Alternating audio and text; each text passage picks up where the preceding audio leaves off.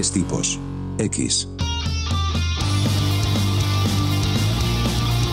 ¿Qué tal amigas y amigos de Tres Tipos X? Bienvenidos a un nuevo episodio de este su podcast favorito. Como siempre, los saluda Julio y Elena y me acompañan mis hermanos. ¿Qué digo hermanos? No hay más que hermanos, ¿no? Bueno, mis hermanos. Juan Manuel Rótulo, ¿cómo estás, Juan? Muy bien, ¿qué tal? Hola.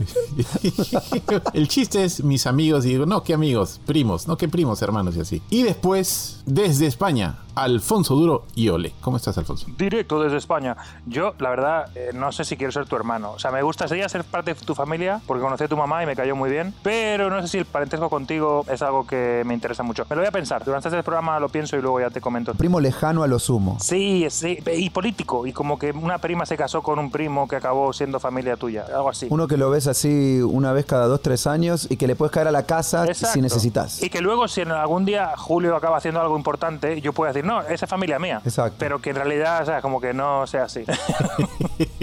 Bueno, por ahí que tienes la suerte de ser pariente mío, por alguna casualidad del destino. Y a propósito de suerte, pues de eso precisamente vamos a hablar en este episodio. De la suerte, la buena, la mala, la que no sabemos si es buena o mala. A mí me interesó el tema de la suerte porque me crucé con la historia de este japonés Tsutomu Yamaguchi, que es la única persona, bueno, fue la única persona que ha recibido dos veces el impacto de una bomba atómica. Él vivía en Nagasaki, se fue a Hiroshima porque consiguió un trabajo en Hiroshima y en ese momento cae la bomba en Hiroshima. Dijo, no, no, no, esto está del carajo, me regreso a Nagasaki y cuando llega a Nagasaki, días después cae la bomba en Nagasaki. Por un lado, lo primero que piensas es, pues, qué tipo con tan mala suerte, ¿no? Pero por otro lado, tuvo muy buena suerte de haber sobrevivido más bien a dos bombas atómicas. Entonces, ¿es buena o es mala suerte lo que te pasa. Y en ese momento dije, bueno, este tema me parece interesante, ¿no? Quise hablar con ustedes, eh, quise que abordemos el tema de la suerte en general y que contemos alguna historia en la que nos parezca que hemos tenido muy buena o muy mala suerte. No sé si alguno de ustedes quiere empezar. Empezamos, Julio. Yo estoy cómodo y estoy sentado en el sofá de mi abuela tranquilamente, o sea que estoy como para escuchar tus historias. Por favor, cuéntame. Susúrrame al oído. Yo me acuerdo que un día mis viejos tenían, bueno, una de las 400 casas que teníamos, el Imperio Llerena ahí en el Perú. Sí, obvio. Teníamos una casa en el sur de Lima. La mansión con la piscina y la cancha de tenis, ¿no?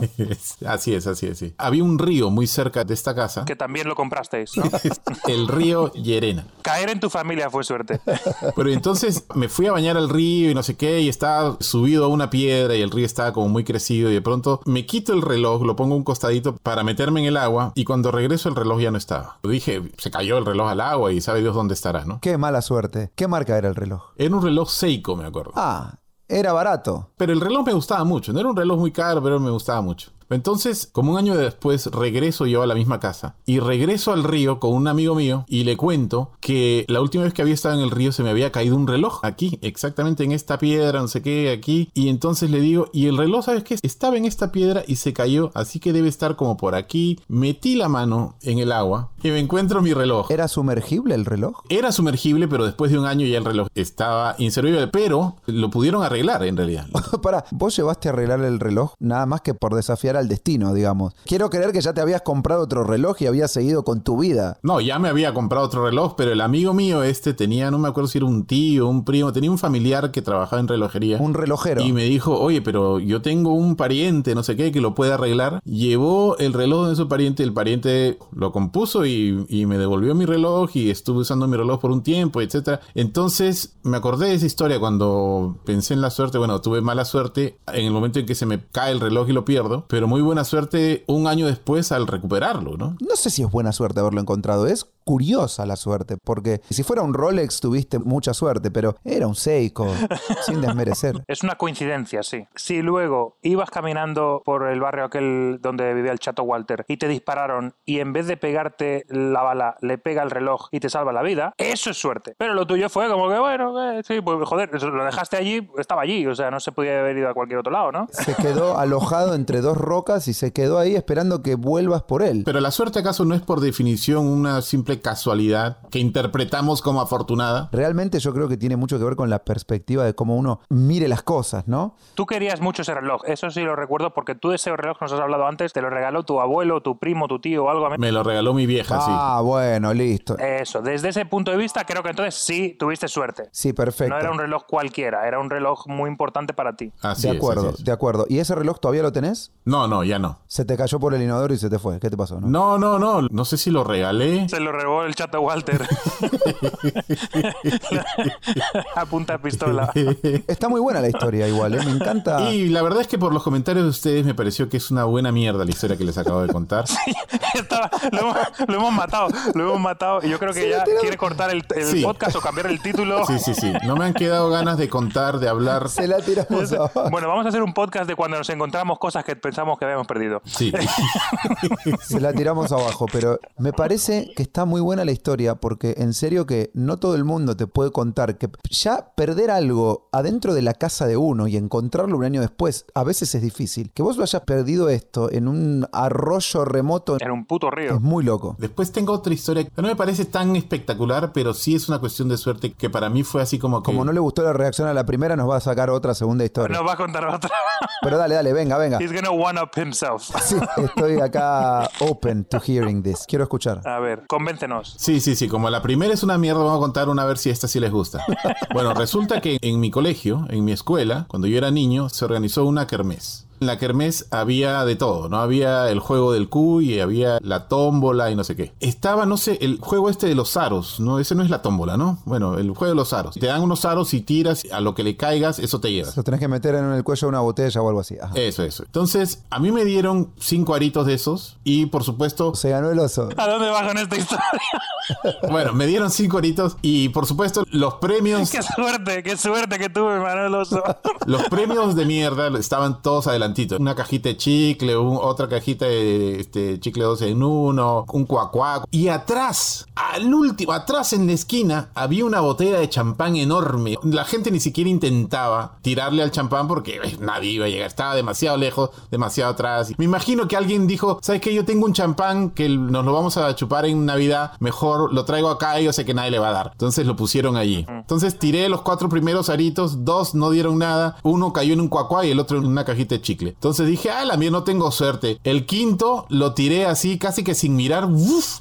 lo tiré. ¿Y dónde cayó? En la botellita de champán. Sin mirar, como Lebrón. Cuando cae en la botella de champán, todo el mundo me mira así como diciendo, wow, Dios mío, que ni Robin Hood. Entonces, El Robin Hood de la Kermés de Lima. Guillermo Tell, ni el Memotel. el Memotel.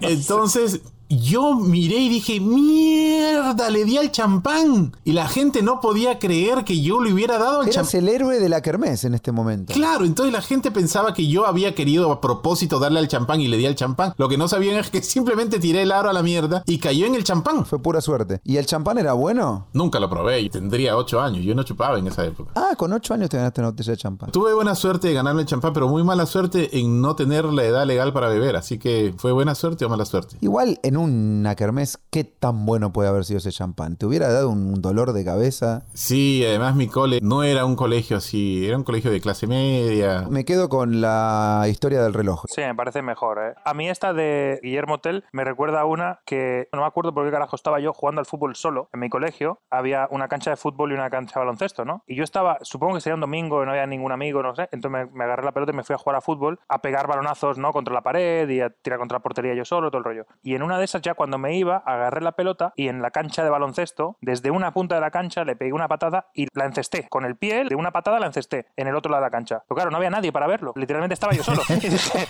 oh shit. Entonces como una semana después estaba ya ahí con mis amigos. Otra de las mentiras de Alfonso. No, no, no, en serio. Y dije, joder, en la semana pasada estuve por aquí y cogí la pelota así y le hice pum y la pegué y la metí. Y la metí otra vez. ¿Dos veces? la metí dos veces. Y mis amigos se quedaron, igual que Julio, celebrando con su champán. ¡Oh my god! Parecía que había ganado el mundial. Imagínate.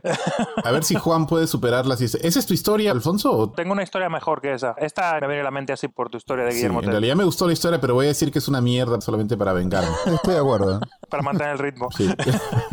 Continúa, Alfonsín, cuéntanos. La historia que yo quería contar me pasó, creo que fue el 2003 o 2004. Venía un huracán a Miami. Fue uno de esos que pasó y no pasó mucho, pegó por ahí por Homestead, etcétera, etcétera. Bueno, el tema es que yo estaba con mi amigo Albert, justamente, hoy lo he visto que está aquí en Palma. eh, él se había venido un año a vivir a Miami y yo me acababa de comprar una casa, no en Homestead, pero un poquito como la 200 y la US One por ahí, ¿no? Y él estaba viviendo en la casa. Venía el huracán y dije, bueno, vamos a ir a Home Depot, vamos a comprar madera para tapiar toda la casa. Casa, ¿no? Como se hace siempre. En el 2003, 2000, eso, 2004, yo tenía 20 años todavía. No tenía ni puta idea cómo tapiar la casa, qué madera comprar, no sé qué. Bueno, fuimos al Home Depot, había una cola de estas gigantescas, decían que venía un camión con madera desde Atlanta que no llegaba nunca. Sacamos dos sillas de estas que había allí de demostración, digamos, de estas para sentarse en el patio y nos sentamos ahí en la cola, estuvimos literalmente 8 horas o 9 horas todo el día esperando a que llegara el puto camión, no sé qué. Al final llegó el camión, el camión no trajo madera de esta normal con la que se ponen las ventanas, trajo paneles para hacer los fences, ¿sabes? Que son así como que son tablón y tablón y tablón y tablón, ¿no? O sea, el fence de típico del white picket fence son como ocho tabloncitos uno al lado del otro, ¿no? Sí, sí. Bueno, solamente trajeron cosas de esas. Entonces, yo compré, y eso es carísimo, obviamente. Eso no es como el plywood, ¿no? Eso, esa mierda es, es cara, porque cuando que hacen los fences. Tuve que comprar 8 9, costó 600 dólares, 700 dólares, no me acuerdo. Y lo puse encima del coche de mi madre y me fui donde vivía mi amigo Albert, que era mi casa. Llegamos allí, no sé qué, no sé cuánto, empezamos a bajar las maderas y digo, hostia, espérate, porque detrás de la casa hay como un shed, como el que tienes tú, Julio. No me jodas que en el shed va a haber shutters de verdad, ¿no? Porque estaba el riel, digamos, en las ventanas, en la puerta de esa corredera, estaba así como el riel en el suelo y en el techo. Dije, no me jodas que va a haber shutters de estos. Y yo me pasado todo el puto día en el Home Depot como un gilipollas. Fuimos, efectivamente, había shutters. Y eran shutters metálicos que los pones, les atan los cuatro bichos y ya está, ¿no? dije, me cago en la leche, bueno. Entonces dije, bueno, nada, pongo las maderas otra vez encima del coche, vámonos al Home Depot a devolverlas, ¿no? Voy al Home Depot a devolverlas, ok, great. ¿Dónde está el ticket? Y dije, oh shit. Digo, no, no, no tengo el ticket. Yo el ticket, no sé, supongo que saliendo del Home Depot lo tiré. Dice, no, no, sin ticket no te podemos devolver nada. Y digo, nada. Digo, pero yo qué sé, un crédito, store credit, algo. No, no, lo siento, sin ticket no podemos hacer nada, no sé qué es cuánto. Te tienes que ir con las maderas. Fucking, eh. Bueno, pues nada, me, me llevé las maderas. Me fui para casa, dejé el auto con las maderas. En aquel entonces yo vivía todavía en casa de mi madre. Lo dejé fuera toda la noche. Yo creo que llovió un poco, las maderas se mojaron todo el rollo. Y al día siguiente dije, yo no me puedo comer 700 dólares de madera. O sea, yo tengo que ir y que, que me cambien esta mierda. Y fui otra vez al Home Depot, pedí hablar con el manager, no sé qué, le dije, mire, yo me compré toda esta madera, esta madera están nuevas, no ha venido el puto huracán al final, ¿qué carajo yo con esto? No sé qué, no sé cuánto. Dijo, no, no, sin el ticket no puedo hacer nada. ¿Cuándo termina esto? ¿Cuándo viene la suerte en esta historia? ¿Ya llegó? ¿Ya La suerte es que no vino el huracán. No, el tema es que literalmente 24 horas después, ya el manager también me dijo que no, que no me va a devolver nada, no sé cuánto. Estoy de camino al auto y en un poro ahí de agua y de barro con charco, Un charco. hay un ticket ahí, lo saco y eran 700 y pico dólares y a la misma hora las maderas y todo el rollo con mi número de tarjeta de crédito Era tu ticket, era tu recibo. era mi ticket. Y dije, holy motherfucker. Y me lo limpié así, lo hice así y me fui allí y dije, I got the ticket. Digo, ah, bueno, ok, chicos, no sé qué, cuánto baba. Y me cambiaron la madera y me dieron todo el dinero de vuelta. Coño. So, eso es buena fucking suerte. Totalmente. Los últimos 10 segundos de la historia son la historia. Hay que florearse y decorar. Bueno, a ver, hay que contarte un preámbulo. No te puedo decir. Fui a Home Depot y no, intenté cambiar algo, no encontré el ticket y luego lo encontré. Bien. Bueno, Rotulín. A propósito, Rótulo ha venido hoy con un peinado un poco raro. Es una mezcla de Nino Bravo Sí, no, está muy guapo. con ¿eh? el burrito Ortega. David Beckham. Sí, una cosa rara ahí. Lo que pasa es que ya estos pelos locos que tengo ya empiezan a tener un largo que me permite atármelo. Y cuando estoy ocupado haciendo cosas en la casa, me ato el pelo para atrás para poder estar más cómodo. Ay. Igual que mi hija. Tú te lo dejaste largo para hacerte la coleta, di, di la verdad. Sí, sí, sí. Yo quisiera que ustedes hubiesen estado ahí para ver la cara de Karen la primera vez que vio que yo me hice esta colita, esta media cola. Me dijo, por favor, no te hagas ese peinado. por favor, no. Y yo pensaba que dentro de todo no me quedaba tan mal. Me decía, no, no, por favor, no te lo hagas. bueno, vamos a lo que vamos. Sí. Yo no quisiera reducir el tema de la suerte a dos historias pelotudas como las que contaron ustedes, Ilumínanos. Arregla este puto show.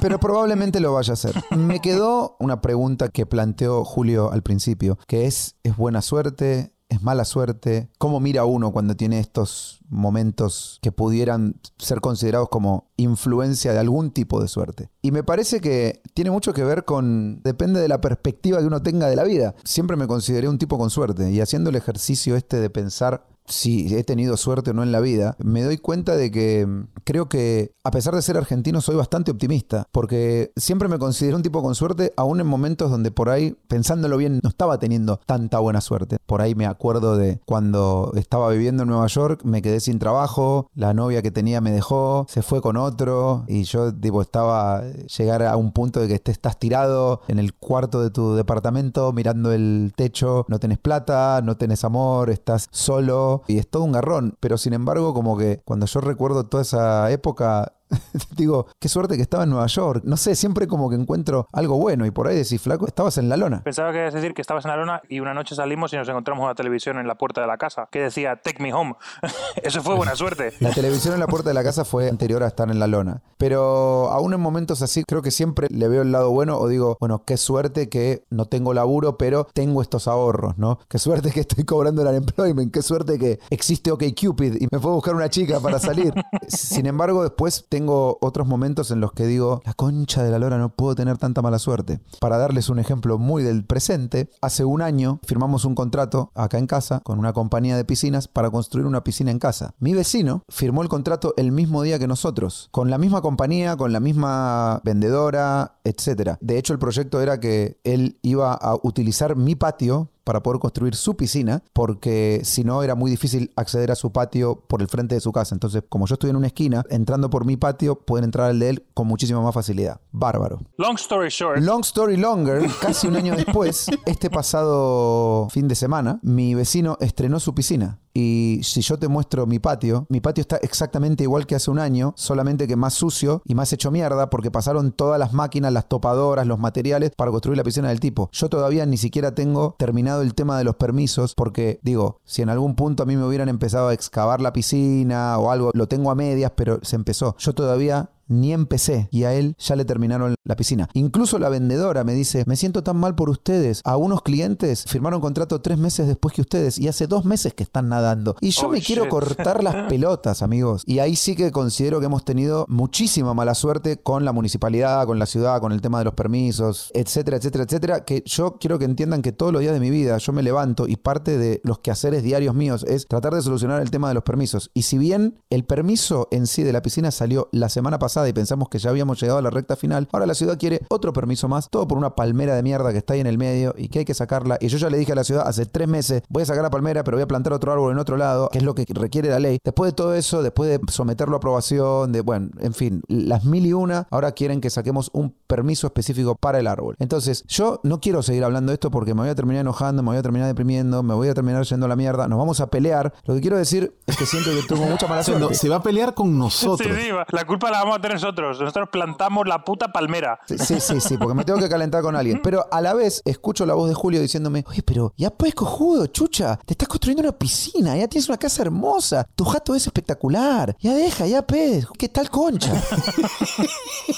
Linda tu versión del español peruano. linda. Por eso digo que la suerte es un tema muy de perspectiva. Y después, hace un rato me acordaba de cómo tuve la suerte el día que me levanté una minita en Villa Gesell y la fui a ver Eh. un mes después de encontrarme al novio en la puerta de la casa cuando no pasaba absolutamente más nadie por esa puta calle. La única persona que pasa es el novio y yo de pelotudo voy, le cuento todo y se me vino abajo todo el plan. Pero bueno, esas son cuestiones anecdóticas. Yo me siento un tipo con suerte en líneas generales. Bueno, sí, pero en realidad sí es una pelotudez que estés protestando por una puta piscina. Es una casa hermosa, una familia linda, una chamba ideal. Ahí está, ¿vieron que les dije que iba a pasar esto? Y por último, tienes el mar a 15 minutos, tienes como 45 mil piscinas a 15 minutos de tu casa. No jodas, hombre. Pórtate como un macho, ¿sí o no, Alfonso? Yo no, yo no hablo de eso. Decime una cosa, ¿pero qué opinan ustedes de, por ejemplo, la frase la suerte es para los mediocres? Nah.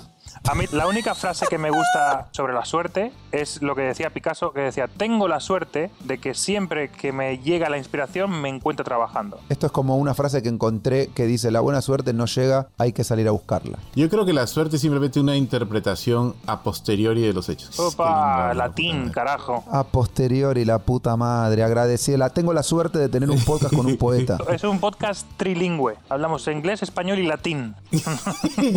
no, lo que quiero decir es que la suerte es como interpretamos lo que nos pasó en realidad. Loren ipsum. Sí.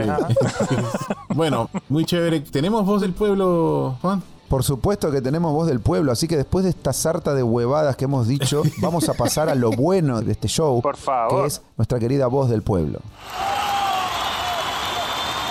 La voz del pueblo. Le pedimos a la gente que nos cuente una vez en la que haya tenido muy buena o muy mala suerte. O sea, quedaba a criterio o a elección de cada persona contarnos lo que nos quieran contar. Y yo descubrí que la gente es en general muy optimista o que las cuestiones de mala suerte se las olvidan porque el cerebro se olvida de los malos momentos, pero toda la gente cuenta cosas de buena suerte. Muy bien. Una persona dice, me gané un viaje a Ibiza en un sorteo online de MTV. Oye, What? bonito. Un viaje a Ibiza. Desde Argentina. No sé desde dónde, pero es un viaje a Ibiza. O sea, yo no me gano ni un caramelo, ¿entendés? Yo siempre he pensado que los concursos estos de la televisión están como que trucados. O sea, eso le tiene que tocar el primo de alguien. Sí, puede ser. Inventado, sí, yo igual que vos. Entrando a un concierto de Metallica, uno del staff nos metió al Snake Pit. Upa, eso me pasó a mí en un concierto de U2. ¿Por qué los españoles se niegan a decirle YouTube? Fui a ver a U2 después de ver la película Ben Hur. Y el- los teloneros eran REM. Escúchame. Rem, puta, qué... Acá hay algo que yo quiero traerle a colación al pueblo español. Representado por vos, así que te lo voy a traer a colación a vos. No quiero que me bombarden después de mensajes de hate mail. Digamos, la banda nació en Irlanda y se puso la letra U y el número 2 pronunciado en el inglés originario del país del que ellos proceden, U2. Entonces, ¿ustedes a Michael Jackson le decían Miguel Jackson o Michael el hijo de Jack o le dicen Michael Jackson? Esto es lo mismo. Le tendrían que decir U2. Yo creo que no hay una regla, sino que todo empieza si el DJ que primero puso la canción en una radio en España oyó el nombre o leyó el nombre. Claro, claro, claro. Si el DJ viene, un promotor y dice, puta, esta es una banda buenísima de Irlanda, se llaman U2, no sé qué, no sé cuánto, y se escribe U2 y no sé cuánto, hubiera dicho U2 y todo el mundo hubiera puesto U2. Yo creo que lo pasó es que alguien le mandó una cinta y ahí ponía U2 y él dijo, pum, U2, y ya está. Tenéis que escuchar esta banda, está de puta madre, se llama U2. Venga, vamos. Pero es en serio porque no tiene sentido de otra forma. Y REM lo mismo. O sea, si la banda se llama REM, si alguien le explicó al DJ que, oye, esto es una banda americana que son muy buenos, no sé qué, son con un tío calvo y se llama REM, Ah, porque lo de REM también es así, le decían REM. sí, sí, le dicen REM. Bueno,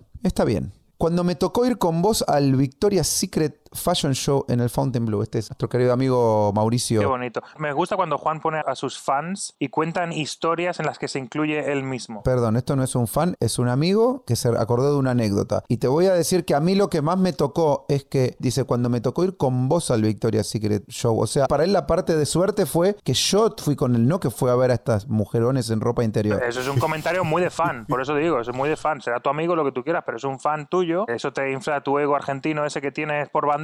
Entonces tienes que salir en la voz del pueblo. Si estás celoso, Alfonso, armate un club de fans. Sí, a ver, escribidme a mí, por favor, coño. ¿Qué Bien. es esto?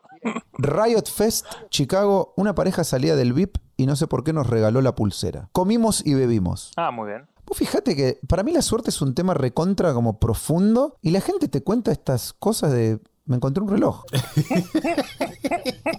Me regalaron un pase para la maratón de Nueva York, primera vez, cinco semanas antes. 3 horas 46 minutos 4 segundos. Ah, muy bien. Mira, acá hay una parecida a la de Julio. Perdí una sandalia en el medio del Yosemite Park y al otro día la tenían en objetos perdidos.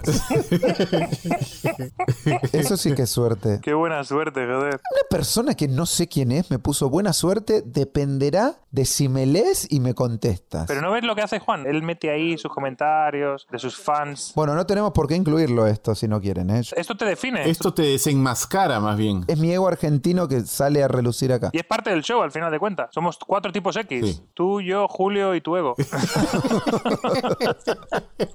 Otra persona habla de su momento de suerte y dice, operarme gratis en las primeras operaciones con lamparoscopía en un congreso médico en mi país. ¿Y qué es lamparoscopía? Que te arreglan la lámpara. Te la hace Frank Lampard. Cuando jugás un partido contra Lampard y te caga goles, te dice una lamparoscopía. Sí. No, no, no, ya te voy a decir lo que es una lamparoscopía. Ni siquiera es lamparoscopía, es laparoscopía. A mí me sonaba la paroscopía. En Argentina Ay, toda la vida se dijo lamparoscopía. Es una exploración visual de la cavidad abdominal con el laparoscopio. Laparoscopio. Bueno, el laparoscopio es un endoscopio que permite explorar la cavidad abdominal. Somos muy brutos, por favor no nos pongan cosas tan complicadas. Acá una persona dice me caí. es mala suerte. Otra vez con el tema de los viajes. Cuando me gané en el año 2000 un pasaje y tiquete aéreo para ver un Colombia-Uruguay Esto era por eliminatorias para el año 2002. En Bogotá ganó Colombia 1 a 0. Dice, la primera vez que fui a los Mikosuki, el casino de acá de Miami, de la tribu de los indios Mikosuki, la primera vez que fui a los Mikosuki con 100 dólares y salí con 3.500. Mierda. Nunca más volví a un casino. 100% efectividad. Esa me recuerda a mí una historia de muy mala suerte que tuve yo. Que cuando estaba en la universidad estábamos haciendo una película, porque en la rama de comunicación estudié producción de televisión. Terminamos una película, estábamos haciendo el rap party ahí, no sé qué, no sé cuánto, y yo estaba ahí medio hablando con una minita y me dijo un amigo, che, ¿me llevas a casa? Y dije, no, no, qué coño, estoy aquí trabajando, leave me alone. No, venga, llévame a casa, no sé qué, que necesito un ride, no sé qué, santo. Y dije, no, no, en serio, yo me quiero quedar un rato más, no sé qué. Digo, vete con aquel. Se fue con aquel. Este chico, el que me había pedido el ride a mí, le encantaba tu gambo. Le encantaban las apuestas. Las apuestas, exactamente. Y le dijo al amigo, ¿por qué no pasamos por los Mikosukis y jugamos un par de manos de póker, no sé qué cuánto, si no tienes otra cosa que hacer? Y el chabón le dijo, sí, sí, ok, vamos. Y se fueron para allá. Bueno, el chabón se ganó 25 mil dólares al póker y al que le dio el ride le dio 3 mil por llevarlo. ¿Y la mina te dio bola ese día o no? y no me dio bola la mina encima, o sea que imagínate. Dios, Eh, muy no. mala suerte. Tengo un par de comentarios más de la voz del pueblo. Quiero que nuestro sonidista Sebastián nos ponga por favor una música romántica para este ejemplo de suerte. Porque acá una chica dijo, tuve buena suerte aquella vez que conocí al amor de mi vida y desde ese día todo cambió. Ay, qué lindo. Qué bonito. Nada de si las platas, si me gané plata, no me gané plata. No, no, no, no, no. El amor de mi vida. El amor de mi vida. Y yo le dije a mi mujer que no escribiera el programa y que no escribiera la voz del pueblo, pero ella No te hizo caso. Como último testimonio de la voz del pueblo, yo quise tomarme el atrevimiento de traerles una historia que le pasó a mi querida tía Silvina, a la que adoro y le mando un beso muy grande, porque le pasó algo muy loco, muy loco y es una historia de buena suerte y acá les voy a presentar el audio. Sin ninguna duda, el día en el que más suerte tuve en mi vida fue un día que estaba yendo a la casa de mi hija, que se había mudado hacía muy poquito con su novio, y estaba en la parada del colectivo, esperando el colectivo para ir hacia la casa de ella, y a pocos metros había un local que vendía cosas para el hogar, tazas, platos. Pensé que era una buena idea llevarle unas tazas de regalo para tomar el té que no tenía. Entonces entré en el local, estuve un ratito ahí y cuando salí del local, en la parada del colectivo donde yo estaba exactamente, un colectivo fuera de control se había subido a la vereda y había arrancado completamente el poste de la parada del colectivo. Quiero pensar que un ángel me protegió, me salvó de que en ese momento hubiera muerto. Sin duda, más suerte imposible. Hubo gente que estaba ahí que no se salvó. Wow. Fue muy, muy heavy. Mi tía cuando le pasó esto te lo contaba y se ponía a llorar, pobre. Fue muy, muy, muy loco. Cuando no es tu momento, no es tu momento, dicen, ¿no? Totalmente. Eso es como el nadador australiano Ian Thorpe, que iba a ir a las Torres Gemelas el 9-11 y estaba llegando con el taxi y se dio cuenta que se había olvidado la cámara de fotos y se volvió al hotel y cuando se volvió al hotel pegaron los aviones en las Torres Gemelas. Wow, no me digas. Es eso, cuando no estudia, no estudia, man. Sí, sí, sí. Bueno, esto fue La Voz del Pueblo, queridos amigos. Gracias, como siempre. Vamos cerrando ya entonces con este episodio sobre la suerte, no sin antes darle paso a la voz de Dios, que como siempre tiene algo importante que decir. Adelante. Qué suerte de mierda tengo, todo un triste desatino, hay algo que no he contado, confieso, nací argentino. ¡Qué bueno! Es la rima más perfecta que hemos tenido de Dios en toda esta primera temporada de Tres Tipos X. Qué loco, porque creo que es la primera vez que nos hemos dedicado todo el puto show a gastar a Juan con su argentinidad. Gracias. Muchas y gracias. justo Dios, que todo lo sabe, coincide con nuestro punto de vista. Ustedes dos se pusieron de acuerdo y dijeron, vamos a joder a Juan todo el show. No, no, no. Dios nos guió durante todo el show para que te jodiéramos. O sea, esto era eh, lo que quería que pasara Dios. Así es, así es. Y si Dios quiere. Y Dios quiso. Antes de irnos, ¿será necesario comunicar que estamos aproximándonos al final de esta primera, no sabemos si única temporada de Tres Tipos X? Es lo que iba a decir, que este ya es el penúltimo episodio de la primera y exitosísima temporada de Tres Tipos X. Y el próximo será el último en mucho tiempo, porque no sé cuándo volveremos. Volveremos en algún momento, pero queremos darnos un descansín. Ya no nos soportamos. Cuando se apagan los micrófonos, nosotros lo único que hacemos es pelear, después no nos dirigimos la palabra y después decimos, che, hay que Sí, grabar. sí, sí. Eh, quiero que sepan que, bueno, ya vamos a tener el último episodio, pero para mí es exitosísimo el hecho de que hayamos hecho esto 23 veces. Yo esto lo considero un éxito. Sí, para mí Se haya escuchado una o 150 millones de veces, es un éxito. El problema es que, como en toda buena banda, se se metió por el medio Karen, Yoko Ono, y, y nos ha cagado la química. Pero ¿cómo? ¿Qué tiene que ver? Julio, te lo ha contado Juan, ¿no? Karen le ha pedido a Juan que tenga una columna presencial en Moderich todas las semanas. Entonces Juan no tiene espacio en su apretada agenda para hacer Moderich. No, y eso no te Tres lo puedo Tipos creer. X. No te lo puedo creer. No, no, es no. Yoko Ono, es un Yoko Ono total. Es men- Es mentira. Es completamente falso. John Lennon decía lo mismo para proteger a Yoko. Es completamente falso, pero sí es cierto que los episodios en los que estoy yo eh, les va bien en Madrid y la gente dice quiere que vuelva. Ya que estamos jodiendo al argentino, que el argentino sea grande. Juan y Karen van a empezar un podcast y se va a llamar Yoko Ono Plastic Band. ¿Cómo se llamaba aquello? Volveremos con Juan o sin Juan, pero volveremos. Dos Parents X.